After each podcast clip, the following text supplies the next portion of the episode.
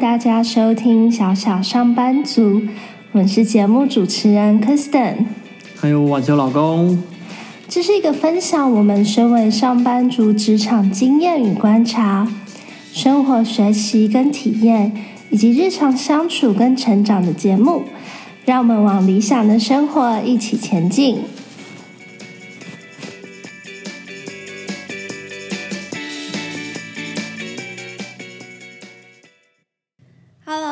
Kristen。嗨，我是晚秋老公。我们今天要来乱聊，乱聊。今天是个没有先想好搞的聊天。对。我们想要在二零二零年的最后一天呢，聊聊最近除了过了一个圣诞节，还有要终于要跨过这发生了许多事情的二零二零年。所以呢，我们想要先聊聊圣诞节的时候，应该你们很多也都有玩了圣诞节的交换礼物。那圣诞节交换礼物呢，就是一个对有些人来说是天堂，有些人来说是地狱的一个结果。那也非常的取决于你跟哪些朋友啊，或是哪些同事玩，什么样的人玩。然后呢，还有一些交换游戏的规则。有时候你的可能礼物的金额低定的太低，或者说有一些主题比较让人难以发挥，或是说大家就是想要搞笑的时候，它可能就会变成地狱。嗯，对，就交换礼物其实是件蛮伤脑筋的事情。那 Kristen，你最近有玩交换礼物吗？有啊，我最近有玩了两次的交换礼物。那一次是跟公司的同事一起玩，那公司同事的交换礼物呢，其实是由我这边去构思的。那我就构思了要怎么样去玩这个交换礼物的规则，然后呢，还有礼物的金额。那我其实今年呢是想了两个主题，就是请参加的同事呢准备两个礼物。一个是家里的一个闲置的物品，因为很多人都会说，你觉得垃圾可能是别人的宝物嘛，嗯，所以想说，哎，同事可以趁这个机会呢，把家里闲置的物品找出来，来做交换。那另外一个主题呢，就是请同事们呢准备他今年最推荐的一项礼物。那可以是他今年读读过，他觉得很推荐给同仁的一本书啊，或是说他很推荐的一个零食，或是说很推荐的一个舒压小物、清洁用品啊等等。所以我们就这样子呃下去准备我们的礼物。那两个礼物加起来的预算呢是一千元。那我们玩礼物的。的一个规则呢，其实是有点类似 Y Elephant 的这个游戏的玩法。那我们是先抽出呢所有人的一个顺序，然后再请大家就他们的礼物来给一句提示。就是假如说今天如果晚熊老公准备了啊，随便讲一份 LEGO 玩具好了，那他可以就说哦，它是一份充满。益智的舒压小物之类的，就可以当做是一个提示。那我们就是分别就我们的礼物，每个人都讲完自己的提示以后呢，然后再从第一个抽到啊签的一个签号的人呢，开始就是说哦，他想要开谁的礼物。嗯，所以他如果说哎，他要选择开。晚充老公的礼物，然后呢，晚充老公就会把礼物给这个同事，打开来呢，大家都会看到，哎，是一个 LEGO 的组合。那接下来第二个人呢，他就可以去选择说，他要抢这个 LEGO 组合，还是说他要再开另外一个同事的礼物，然后就一直一直这样下去。所以这样的一个游戏规则呢？最好的状况就是你抽到最越就是越后面的签越好，因为你就可以比较完整的看到所有的礼物是什么，嗯，然后可以选择，哎，在这些礼物中，你觉得你最喜欢的那一个。所以我今年呢拿到的这个同事玩的交换礼物呢，我就拿到了两个都是灯饰品，可能就是想说二零二零年有点昏暗，看二零二一年 可不可以有这些灯饰让我发光发亮，这样。不是光明灯啦，就是就是我我拿到的家中闲置物品的话，是一个纸箱王出的巴黎铁塔的一个七彩的灯，然后它就是把巴黎铁塔就是用纸雕的一个模型，然后把那个模型组起来以后，它中间还有放一个小灯，然后是会发出就是七彩的光。但是可能是因为那个家中闲置物品嘛，可能放一段时间，所以那个灯其实是不会亮。对，那灯坏，放了电池不会动。对嗯，但是呃，纸雕本身是还蛮是还蛮漂亮的啦。然后因为 Kristen 很喜欢组合物品，所以算是让我小小的舒压了一下。嗯，那我拿到的就是推荐物品呢，它是一本就是呃书本外形的一个，有点像是这算是气像是气氛灯那一种吗？有些人说是气氛灯啊，或是那种阅读灯，然后就是打开来是跟翻开一本书一样，然后可以摆在桌上当装饰。所以我拿到的礼圣诞节礼物呢，是跟同事玩的呢是这两项。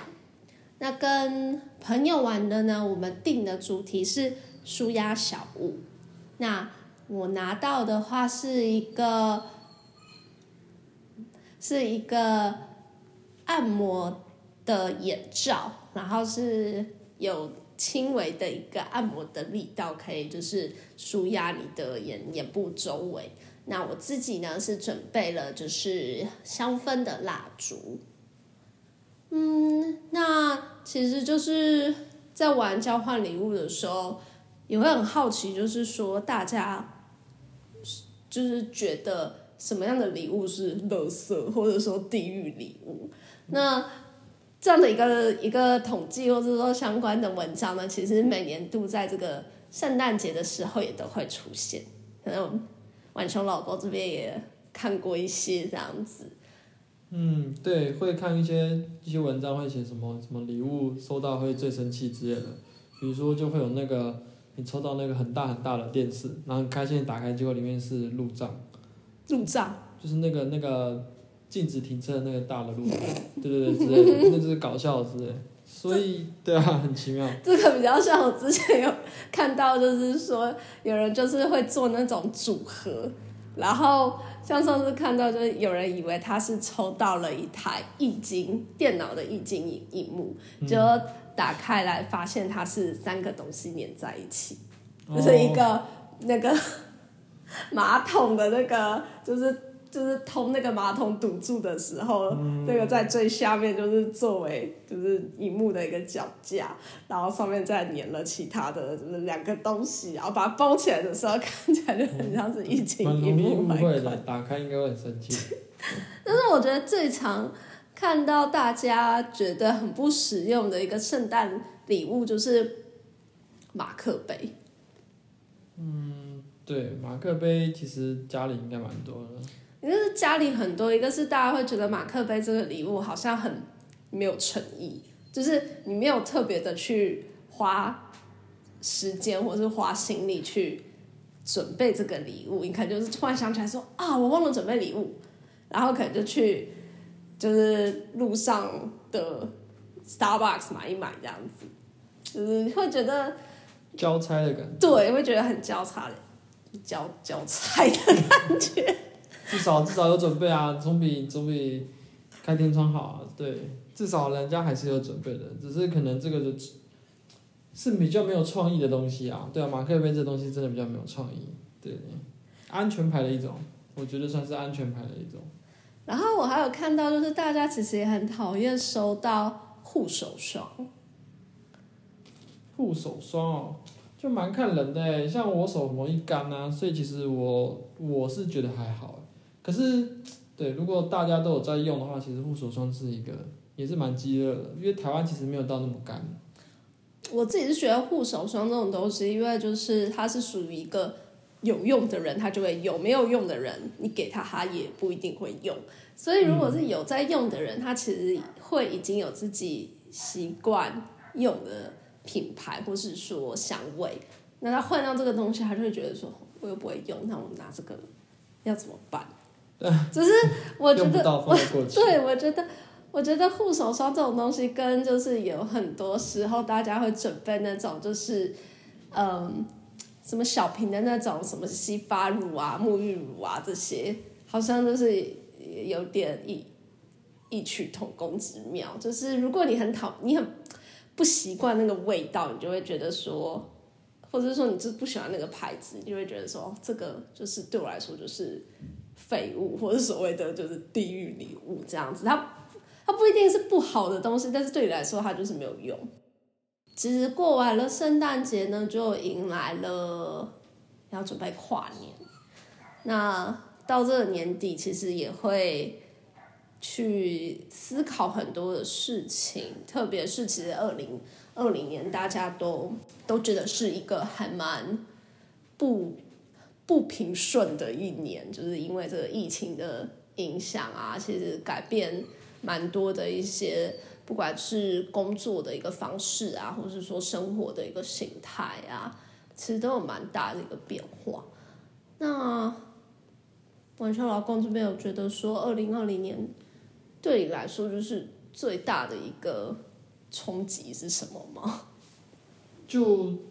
不管去哪里都是冷吧，因为二零二零这疫情的关系都不能出国，然后就是台湾很多人，所以你反而更不想出去，因为太多人就麻烦啦、就交通也不方便啊，然后景点也没不会有那个那个那个闲情逸致的感觉，都是人人。这是什么东西？反正就是人潮汹涌，很多人就对了。人山人海，哪里都人山人海。我我自己是其实还蛮喜欢，就是在家工作，哦，这这件事情对，就是嗯，虽然说虽然说我也很喜欢，就是跟呃同事在办公室就是有一些互动，但是我觉得在家工作就是真的可以很专心、很专心的，就是一直做好专案要做的事情，就是不会很频繁的一直一直收到就是来电，因为有时候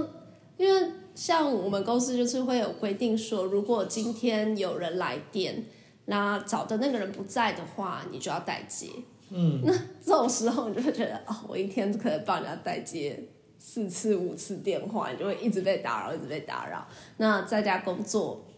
就比较不会碰到这样的一个问题，然后很安静，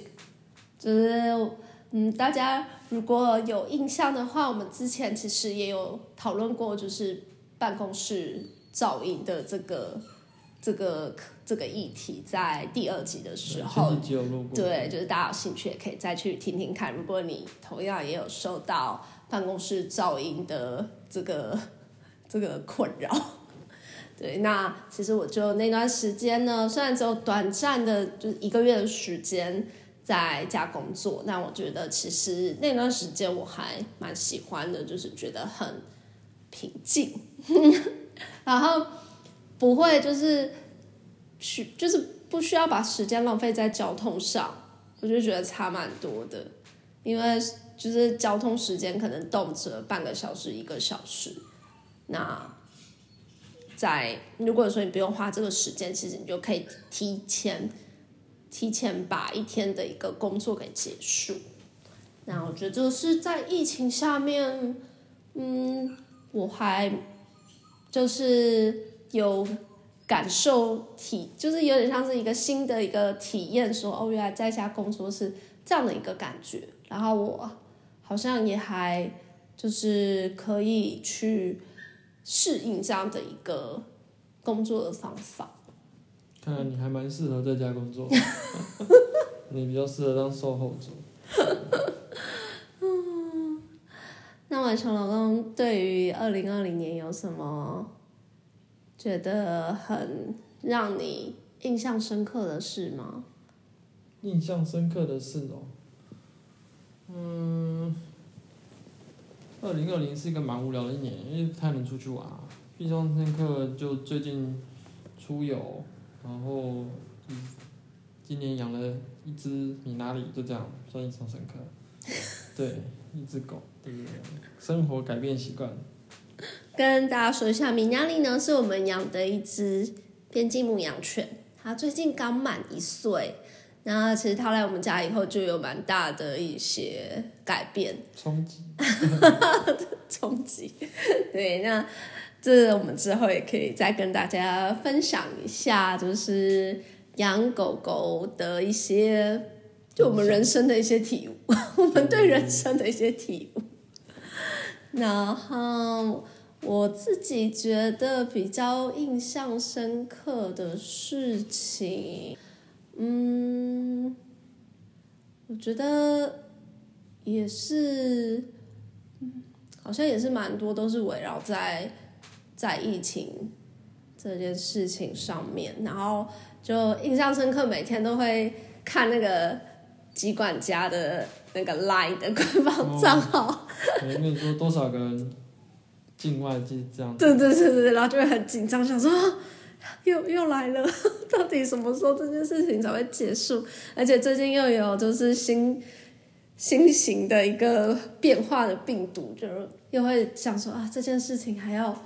多久呢？但是也相信说，就是经过其实经过这样一年，也是也就是很多的一些挑战，也都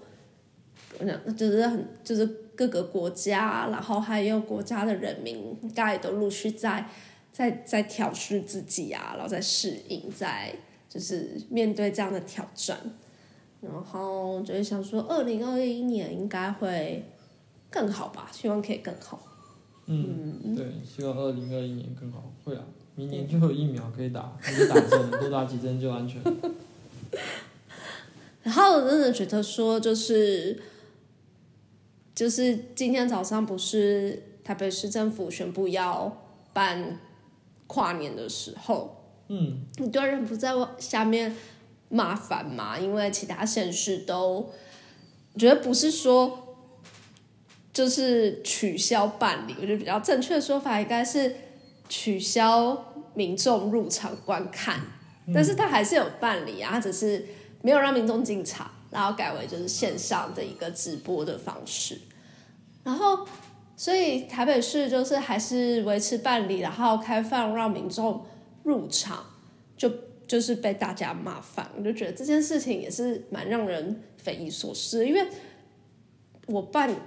然后我又没有逼你去，你觉得有风险，你可以不要不要去啊。对啊，你就算不办，会会去玩的还是会去玩啊，这种事情是不会改变的。对啊，我们我们也是觉得说，会想要出去跨年的人，他就是会想要出去。本来没有计划要出去跨年的人，他也不会不会出去啊。所以有时候好像就是，虽然说就是可能大家都会对政府有很多的期待，觉得他应该要做哪些事情，做哪些事情，就是这也无可厚非，就是一定的。但所以有些时候我们还是可以用用自己的一个判断力，然后用自己的一些风险管理的能力，这样子。嗯，政府不好当。这是什么结论？好哦，那我们今天在二零二零年最后一天的乱聊就到这里吧。OK，大家新年快乐。大家新年快乐！祝福你们在二零二一年会有更好的发展，更好的就是未来 未来，不管是在工作啊，在家庭啊，在就是自己的一些人生成长上面啊，或是说自己的一些感情上面，都可以顺顺利利的。嗯，对。那我们接下来也会就是再再回归到我们本来的主题，想一些新的内容。跟大家就是持续的分享跟交流。那我们就二零二一年见喽！大家明年见。如果你喜欢我们的节目，邀请你订阅我们的节目，并且到 Apple Podcast 帮我们评分跟留下你的评论跟建议。如果有任何想要跟我们分享的职场生活跟自我成长的一些故事或是疑惑，也欢迎 IG 或是 email 给我们，期待跟你们有更多的一些交流跟互动。